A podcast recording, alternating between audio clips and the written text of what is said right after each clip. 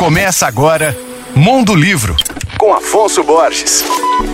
Alô, ouvintes leitores da Alvorada FM. O escritor e crítico literário Antônio Carlos Sequim, imortal da Academia Brasileira de Letras, lança de uma só vez dois livros que falam sobre prosa e poesia. O primeiro volume, intitulado Papéis de Prosa, Machado e Mais, reúne discursos acadêmicos, entrevistas, reflexões sobre a língua portuguesa e ensaios sobre a literatura brasileira, com ênfase na obra de Machado de Assis. Já o segundo livro, que tem como título Papéis de Poesia 2, Sequim compartilha com os leitores as histórias por trás de alguns de seus poemas, as inúmeras formas de ler, discutir e escrever poesia. E ainda discute a obra de escritores como Manuel Bandeira, Gonçalves Dias, que por sinal faz 100 anos este ano, e Cecília Meirelles.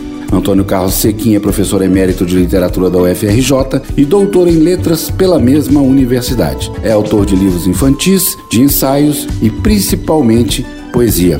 Grande parte da sua obra poética foi reunida no volume Desdizer, lançado em 2017. Eu falei sobre o seu livro Papéis de Prosa Machado e Mais e Papéis de Poesia 2, lançados pela editora Unesp. Meu nome é Afonso Borges, Instagram arroba Mondolivro e você pode ouvir e baixar todos os podcasts que eu falo no site alvoradafm.com.br.